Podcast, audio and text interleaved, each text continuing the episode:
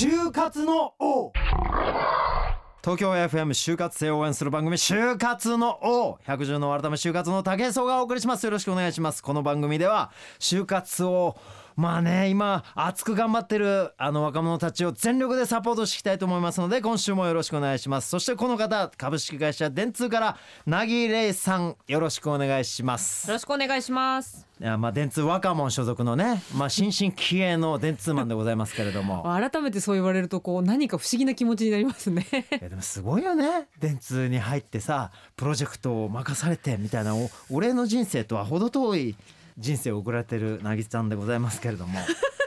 今週もよろしくね。はいお願いします、はいお願いします。そして今回はですね、えーファッションコーディネートアプリアイコンを運営されている株式会社バシリーさんより入社1年目のゴーズかな子さんと今年の4月より新入社員として入社予定の松本和樹さんにお越しいただいております。よろしくお願いします。よろしくお願いします。なんだろうねおしゃれな感じのハイセンスな2人が来てくれましたよ。ね。このアイコンっていうアプリがすごい人気だっていう話聞いてますよ。私も知ってますよすごいね、はい。あれあのアイコンすごいね。結構気に入ってらっしゃいましね。気に入っちゃってまあそんなこんなでお二人にいろいろお話を聞いていきたいと思います。よろしくお願いします、えーお二人ともあのインターンをね、はい。経験されてるんですよねはい、そそうですね。の辺の話をね多分深くあのこの番組に何度もねインターン経験した方がいいですよみたいな話をしてきたんで、あのこのお二人にあのまさにそのインターン経験者からこう新入社員になったっていうこのお二人にその辺を深掘りしていきたいと思います。ということで今週もよろしくお願いします。武井壮の就活の王でございます。レッツゴー！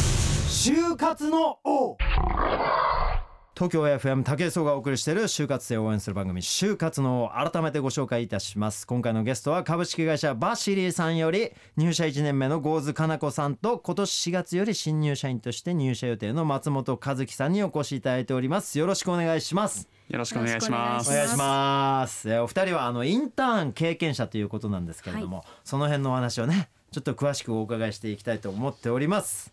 えー事前アンケートをいただいてるんですけれども、お二人とも慶應義塾大学卒ということでございまして、えー松本さんに至っては慶應義塾大学大学院をご卒業ということで、はい、いやいつからえインターンを今なさってらっしゃるんですよね？そうですねー。あ絶賛インターン中。はい、そうですあ。そうなんですでか。入社も決まっていらっしゃるはい、4月から入社予定です。はあ。そういいつからインターンはされてるんですか？えっと去年の3月からですね。え？去年の3月？もうえあもうじゃあ1年近く経つってことですか？はい、そうですね。これはすえこういうケースって多いの？いや結構またちょっと独特というかぜひ聞きたいんですけどインターンに参加された経緯とか、うん。で私まあインターンからもちろんそのまま採用になるって公言されてる会社さんもまあ結構多いので、はい。あまあその辺とかもちょっとどういう経緯だったのかお伺いしてもいいですか？まずこれ先輩がゴーズさんなの？そうですよね、あゴーズさんもインターンをも最初されてる。はインターンシップでまずどういう経緯でそのインターンに至ったんですか？きっかけははこのバシリーに来る前もその IT 系の会社であのインターンシップをしていてそれがきっかけでそのちょっと IT 系の方が多く集まるイベントに参加させていただいてでその時にあのバシリーのあの社員の方とお会いすしてはい。でなんか話していくうちに、うん。なんかうちでもそのもしよかったらなんかアルバイトとかインターンしてみない？っていう風にお声掛けいただいてでもともとサービスは知っていたので、はいはい。あなんかあのアイコンっていうところでなんかこれがどういう風に作られてるかすごい興味あるなと思ってもう一言で「あじゃあ行きます」って言って参加したっていうのがきっかけです。最初はバイトだったんですか？インターンえっと最初はインターンでその後あのアルバイトに切り替えてへえそういうパターンもあるんですそうですね。なんかよりこう定期的に来てこう自分のなんかこれやってっていうプロジェクトを持つためになんかアルバイトに切り替えてそしたらそのまんまスムーズに就職に移行できたってことなんですそうですね。その、えっと、アルバイトをしていく中でなんかここで働くと自分はこここういうふうになんか貢献できるなってこうより実感として湧いてきたりしなてもっとそのしかも実務でアピールできるそうですうね。んこういうことを実際にやったっていうしその業務やってる中で社員の方とかとコミュニケーションをたくさんもう取るなるほど。場所があるもうので圧倒的なリードだねすごい。ですね。ちなみに大学はい何年生の時に、はい。その前のインターンを始めて、はい。でバシリーさんに来たの何年生ぐらいうん。えっと前のインターンをしていたのがおそらく大学3年生の夏頃うん。にしていてでそこから半年ぐらいなんで4年の初めぐらいかな。それすごいですね。普通の就活はい。始まったタイミングではい。あんまりされてなかったんですか？就活。そうですね。就職活動そのエントリー自体はあまり多くないんですけど、うん。そういう例えば IT 系のインターンシップに参加する過程でその多くのイベントとかに行くと会社の方とお会いする機会があったので、ね。そこでそのプチ OB 訪問ではないんですけど、その非公式にこう話していてあこの会社の人すごい例えば情熱的だなとかここはクールに分析する方が多いなとかをまあ知れたので。なんかさインターン慶応義塾大学でしょ？の人たちはさ そういうインターンとかのさ情報とかさその経験者とかやっぱ周りに多いの？多いですね。インターンはいいよっていうなんか情報が結構回ってんのかな？そうですね。多分文系理系で少し状況は違うかと思うんですけど、うん。多分文系の人とかやっぱりあの同世代で情報共有をすごくいっぱいするのではあ。やっぱりどこのインターンに参加したっていうのはすごく情報が回るのが早いと思いまあす。そうなんだ。だからやっぱそういうのであ俺もどっかインターン行きたいなってこと。で松本さんはさはい。男子じゃない？そうですね。でこのアイコンはさ意外と女子じゃない、はい。まだ完全に。今のところね。完全に女子のあのアイテムが買えるファッションのあのアプリでしょ、はい。だからここにねなんかインターンに行こうと思った経緯はどんな感じだったんですか？えっとまあいろいろあって例えばあの夏頃から本当にちょっと大きめの IT 企業でインターンをいろいろやっていたんですけれども。やっぱりやっていたんだ、はい。二人とも同じような経緯ですね。感じだなんか。そうですね。そこから？でやっていてあのとはいえ結構インターンはインターンのためにこう組まれたというか、はいはい。あの学生同士で何かやってみましょうっていうのが多くて、まあ、楽しいんですけど、うんうん。あのし働くっていうことがうん。実際どういうことなのかっていうのはあまりわからないああそうなんだ。形式だったんですよね。なるほど、はい。インターン用のインターンみたいなそうなんです。企画が用意されててそれをやるのがインターンみたいになってるはい。実務っていうところにあんま手が届かないと。そうなんですよね。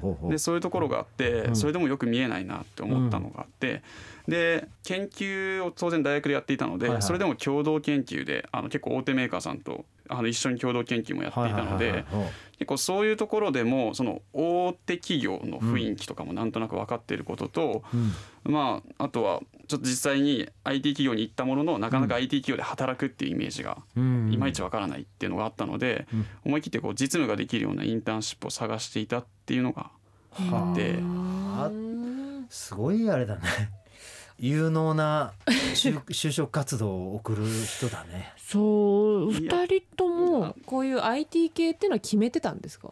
いやもともとですね夏頃からインターンシップをそもそも募集しているっていうのが、うん。IT 企業に結構多いんですよ。あそうなんですね。はい。やっぱりうん IT 企業の人ってさやっぱり情報商社だからさちょっとまだ違いますよねでスタイルが。やっぱりねそうねそう連携があるんだね。松本さんだって学部はこの大学院は何を研究してたんですか？大学院は画像処理の研究をしていたので。なるほどね。エンジニア系になろうと思ってるもともと入られたんですか？あのそれも結構悩んでいてエンジニアリングも好きなんですけど、うん。あのやっぱり企画というかあのどういうものを世の中に出したいかっていうところから考えてじゃあこういうものを出したら結構いいんじゃないのってところまで考えて初めて作りたいっていう気持ちが強かったので、まあ、そのどっちもできるような環境ってないかなっていうのもあって。よくできた子だな。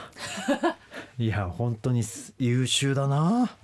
インターンしたらそのまま社員になれるかもよっていうのはうん。もともと知っていたのか可能性が、があったのか、ま、うん。もしくは後から出てきた話かでいうとうん。どれですかお二人とも？全く最初は知らなかったです。知らないです。そうなんだ。はい、じゃあ行ってみて。そうそうはい、そうですね。で多分会社側もそう思ってなくなるほどね。でああそういうことか。て一緒にやっていく中で、まあ、時期というかタイミングが来ていってでもこういう選択肢もあるよっていう話をするっていうじゃあさね。これさ学生さんにとってもインターンっていうものがやっぱりあのだんだん馴染んできてさ、うん。でそれに参加するわけじゃない、あの松本君みたいに、うん。あのインターン参加してみたけどちょっと実務にたどり着かないから、ね。もうちょっとやりたいんだってことで、うん。実際のそのアルバイトしたりとかさ、うん。そういうそこで働いてみようっていうのにつながって行ってみたら、あの会社側もさインターンってものをやってはいるけど、うん。それが採用にこうどうつなげていいかっていうのまだ言ったらちょっと手探りな感じがあるのかな。でね。でもやっぱりインターン参加してもらった人がさらにそこからこうアルバイトとかにつなげてくれて、うん。その会社でお仕事になっていくと、うん。絶対さい圧倒的にリードじゃない。全然スタート違いますよね。よく知らない学生さんをさまた一からやるのとさ、もう実際に動いてもらっててそのポジションをある程度任している人しかも1年ぐらいインターンしてるわけだから、はいねえそうですね。それはもうポジションができるもんねそこで。はい。コミュニケーションも取れるし、そうですね。よりよく知ってもらえますしね自分のことも、はい。でそこでコミュニケーションがうまくいってたら取らない理由ないもんね。そうなんですよね。なんかいやでもうちはインターンはインターンなんでごめんなさいっつって、うん。そのままほっとく理由がないもんね、うん。いやあの子もううちにもうだ十十分必要になっちゃってるから、うん。もう取りましょうよってことになりやすいのかなやっぱり。どうなんだろうねそうですね。あのお互いにとっていいと思います。プラスだよね。プはい。ラスしかないね、だって合わないことがあったらそこでもう合わないって分かるもんね。あはい。学生側も、あはい。このお仕事ちょっともう合わないなとかすごいいいな。インターンっていいなまたモチベーションが。インターン力が出てきたよ俺。すごいインターンやってみたくてさ。インうちにもちょっとインターンに。来てください。ーンに来てほしいですね。アイコンいじりに俺インターンしに行こうかな、バシリーさん。男性向けを立ち上げるとかどうですか？ああもういいですね。いいですねそうなんだよ竹内そうね意外とねハイセンスだからそうですよね。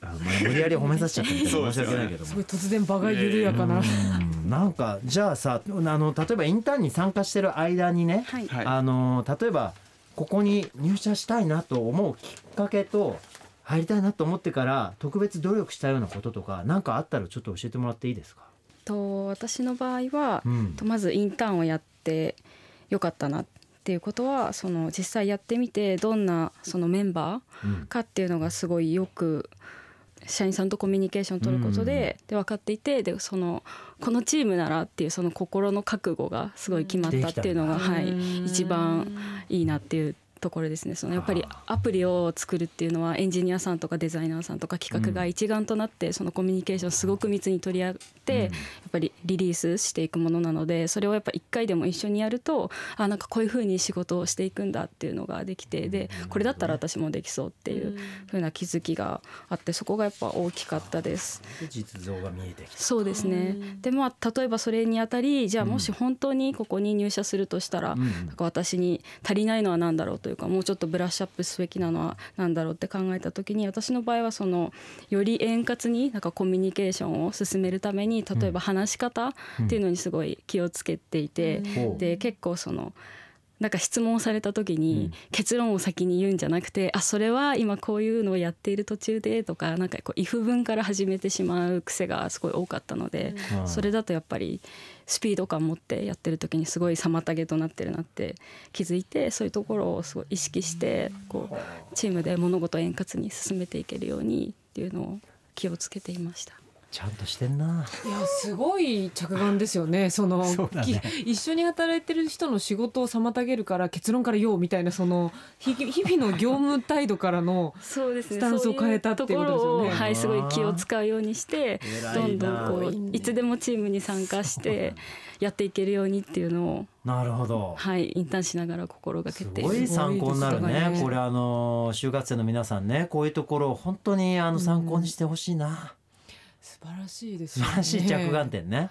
松本さんは、きっかけはですね、うん。まあ、その大手企業の雰囲気が分かっていたので、はいはとはいえちょっとなんとなく熱を感じなかったんですよねいはいはい雰囲気。はでバシリに来た時に、うん。まあやっぱ小さい会社であってで他にないことをやろうとしている、うん。やっぱこういう世の中を作りたい、まあ、うん。具体的に言うと本当に一人一人がファッションを楽しめるようなほで女の子が可愛くなっていくような世の中を作っていきたいっていうモチベーションがあってみんなそれに向かってこうものすごく仕事に熱を注いでいうるっていう。んんん。でやっぱ、まあ、当然会社もそうじゃないと、うん。あの傾いてしまうような本当に最初の段階なので、はいはい。そういう段階なので本当にやっぱりあの他とは違う大きな仕事への熱意みたいなのを感じて、やっぱ今までの人生振り返ってみて一番楽しかったことってなんだろうって思ったら、もう一重にやっぱり一番情熱を注いでいた瞬間が一番今の財産になってるなと思っていて。やっぱり仕事を選ぶ上でも周りにもそういう熱を持った人がいてかつ自分も情熱を注げるようなところを、まあ、目指していきたいなと思って、なるほどね。まあ、それが一番ありましたね。とはいえ松本さんはなんかあのアナウンサーの試験も受けてあはい受けてました。るへえ。これはちょっと失敗しちゃったみたいなことを書いてますけど。はい。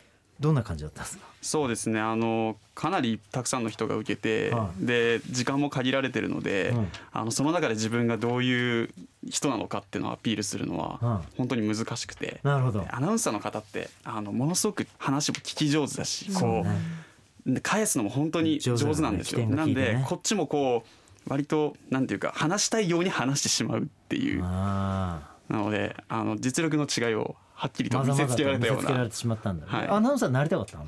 そうですね。あの興味はありました。あそうなんだ。あのなんていうかそのなりたいどうしてもこういうふうになんなきゃっていう気持ちで、あ、の就職活動やるとうん。どこも受け入れなくなるし、うん。まあ、興味のある業種だったんだね、はい。職種というか、そうですね。やってみたら楽しそうだなって思えるものだったんだ。はい。実際まあアナウンサースクールとかも少しだけ行きましたし。あそうなんだ。はい。あの。いやだからねこういうのすごい大事だと思うんだよね。だから俺これがさ良し悪しはなくてあのさまず進むじゃないこの人たち、うん。いやいいですよね。お二人ともなんかそう全身力が半端じゃない。思うん。絶対これみたいなのじゃないんだけど、うん。やってみたとかとりあえずやるっていうこの力の強さね。行くとか違うと思ったからもう次に出るみたいな、うん。アクティブな感じを共通してお見受けしますよね。だからただね慶應義塾大学の慶応ボーイ 慶応ガールじゃないわけよ。うん。あのやっぱり多くの学生さんが、うん。あの戸惑うというかねあのなかなか進みづらい、うん。まず一歩っていうのを簡単に踏み出しちゃうからそこやっぱ魅力は。そこですね。うん、でやっぱりあの松本君も言ってたけど、うんこれになりたいんだっていうものをさ自己分析とかでさまずやりたいこととか言うじゃない。だから俺この番組でよくその話が出てたの、うん。俺それはちょっと疑問だったんだけど、はいはいはい。ドツそんなんだけじゃないよと、うん。そんなんばっかりねやりたいことなんだろうって考えてたって、うん。本当に何回も言うけどその21人ぐらいでそんなことがバッチリ決まることなんて俺はねえと思ってるから、とにかくどんなことでもまず一歩出てうん。経験してみたらいいって俺結構言ってるじゃない。それをまさに体現してる学生さんだったんですよ。なんか。すごいやっぱりだから成功例これが本当にね、うん。素晴らしい成功例だと思うね。インターンっていう要素も、まあ、もちろん初めてお会いしたじゃないですか、インターンから会社に入られた方来たの初めてなんですけど、でもなんかそそっちの要素もすごい感じましたよね。そうなのよ。だからそのインターンもだからまず行っちゃってるからさ、うん。おあの大手の IT に一回行ってみて、うん。そこで違うとなんか感じてまたこっちに行ってみるとかさ、で彼なんかさアナウンサーになりたいなんて思った気持ちもあって、ね。アナウンススクールにも通ったにもかかわらず、全く違う業態のさ女子のファッションを扱うみたいな方行って、うん今もうこうやってやりがいを自分の言葉として説明できてるっていうのは、うん俺はまさにこれは進んでいく力進んでった先で自分を生かす力を持ってんだと思うんだよね。そこがね今の俺若者たちに一番持ってほしいところ、うんうんだから俺の人生もそうだけどもうわけわかんないルートたどっちゃってるけど、うん。その先々で俺は自分がもう一番能力発揮するためにはどうしたらいいかってことばっかり考えてきてなんとかうまくいってきたけど、うん。やっぱその力をね持ってるライバルが少なかったから、うん。俺行く先々で後追いなのになんとかなってきたと思ってるからやっぱこういうねあのバイタリティのある能力を持った学生たちがどんどん育ってくれたらいいなと。だからちょっと普段の就活ノートは違うアングルでしたけど、まあ、インターンっていうものをきっかけに何がそのインターンでやっぱりそれを手に入れられるのかっていうのはこの進む力を皆さん見てたんじゃないかなと俺は思うね。そうですねまずやるまず動くって感じですよね。お城に入ってきちゃうんだからだってこの人たち。会社の門をこじ開けてさお城入ってきてその中でもう作業始めちゃうんだもんであの人いたら便利だなって思わせちゃうわけだから。そう。最初しかもおエンジニアになりたかったからとかだったらまだしもそういうのもまたちょっとないですもんねお二人ともそうですね。ねはい。いやいいお話聞きましたね。もっとお話聞きたいぐらいでちょっと2週にわたって俺お届けしたいぐらいですけどねもう今週もちょっと時間が来ちゃったということで本日のゲストなんですけども株式会社バシリーさんより入社1年目の郷津かな子さんと今年4月より新入社員として入社という松本和樹さんにお話伺いました。また今後もなんかあのお伺いすることがあるかもしれませんけどその時はよろしくお願いします、ぜひよろしくお願いします。今日はどうもありがとうございました。ありがとうございました。はい。就活の王。さてここからはですね国内最大級の就職イベントキャリアフォーラムでおなじみ株式会社ディスコの安倍美香さんと一緒に就活生の悩みや質問について答えていくコーナーキャリアフォーラム就活 Q&A でございます。安倍さん今週もよろしくお願いします。よろしくお願いします。えーそれでは早速メッセージをご紹介していきたいと思います。ラジオネーム飛ぶアヒルさん21歳男性大阪府の方でございます。いつも番組聞いてます。ありがとうございます、えー就活もいよいよ本番になってきました。この間憧れの大手銀行に内定したサークルの先輩にサークル仲間と就活の話を聞いたのですが、えーその時業界研究は絶対大事だよと言っていました。周りのみんながうなずいていたので自分も一緒にうなずいたのですが業界研究ってそもそもどういうことを言うのでしょうか？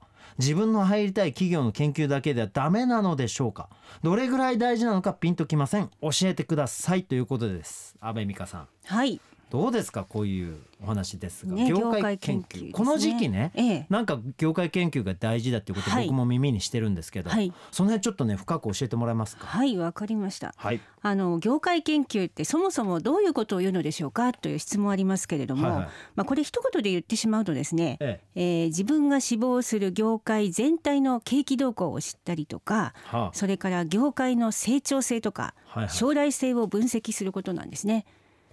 こう言っちゃうとちょっと難しいですけれども、まあ、つまりはこういったことを研究することによって、はい。志望企業への理解がすごく深まるんですよ。なるほど。でまあ理解が深まると、まあ、面接でも説得力のある話ができるし、はいはい。あとエントリーシートにもいろんなことが書けますよね。うん。うん。ね。だからまあそういう意味でも業界研究が大事ということなんですね。基礎の基礎みたいなことそういうことですね。はあのトブアヒルさんからの、えーうん。今のメッセージ先輩が大手銀行に内定したっていうことですけど、まあ、多分大手銀行だから都市銀行だと思うんですけいども、都市銀行だけを調べたわけじゃないと思うんですよこの先輩あ。そうですか。例えば金融業界の中でもと証券会社とかね、はい。保険とか、うん。あと地方銀行とか、地銀うん。はそういうこう周辺の情報をいろいろ調べていうん。でその結果都市銀行のことがすごくうよく分かったと。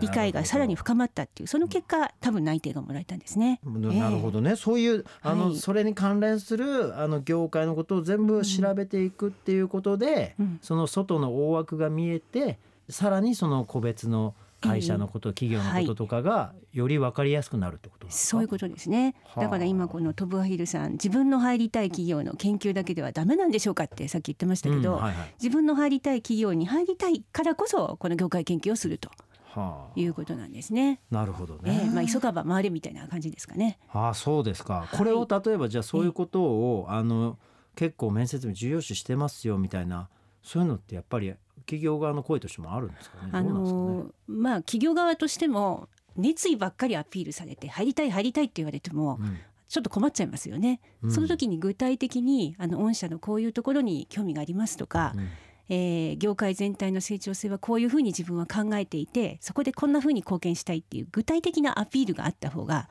より説得力がありますよね。なるほど、うん。じゃあちょっと聞きたいんですけどもその業界ね全体のことを調べていってもまず何を調べたらいいですか？